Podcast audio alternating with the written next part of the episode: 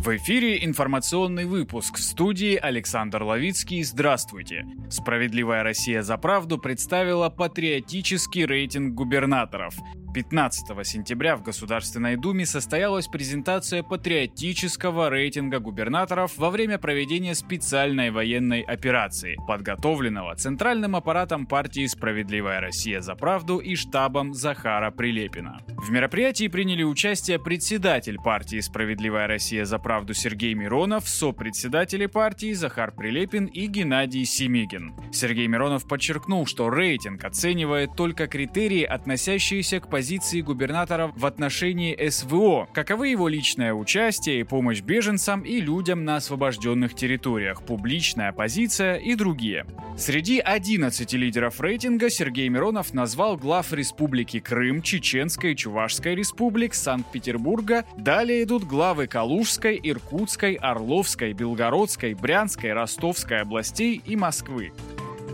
Украинская ракета попала в здание администрации Херсонской области, сообщила РИА Новости замглавы администрации Екатерина Губарева. Прямо в здание ВГА, сказала заместитель главы. Как передавал корреспондент РИА Новости, не менее пяти взрывов прогремело в центре Херсона. По его информации, по меньшей мере один человек погиб, еще один ранен в результате украинского обстрела центра Херсона.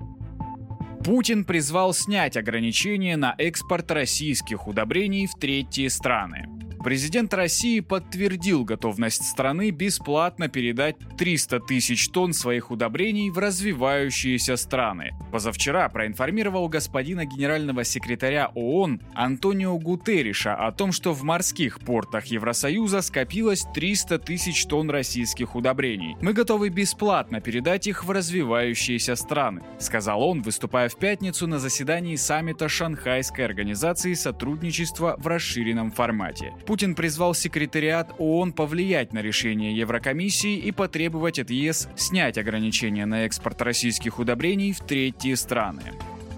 Центробанк намерен продолжать работу по расширению географии приема карт МИР. ЦБ России намерен продолжать диалог с зарубежными партнерами по расширению географии приема карт МИР, сообщили ТАСС в пресс-службе регулятора. Карты МИР, как и другие сервисы НСПК, продолжают работать на территории России в обычном режиме. Зарубежные партнеры сами принимают решения по открытию своей инфраструктуры для приема карт МИР. При этом мы не намерены продолжать диалог о расширении географии карт МИР, отметили в ЦБ, отвечая на вопрос о возможных санкциях Минфина США в адрес зарубежных финансовых институтах, которые принимают карты МИР. В настоящее время карты МИР принимаются в 11 странах – Турции, Вьетнаме, Южной Корее, Армении, Узбекистане, Белоруссии, Казахстане, Киргизии, Таджикистане, Южной Осетии и Абхазии. Возможность приема карт МИР прорабатывается с Ираном, Кубой, Египтом и Венесуэлой.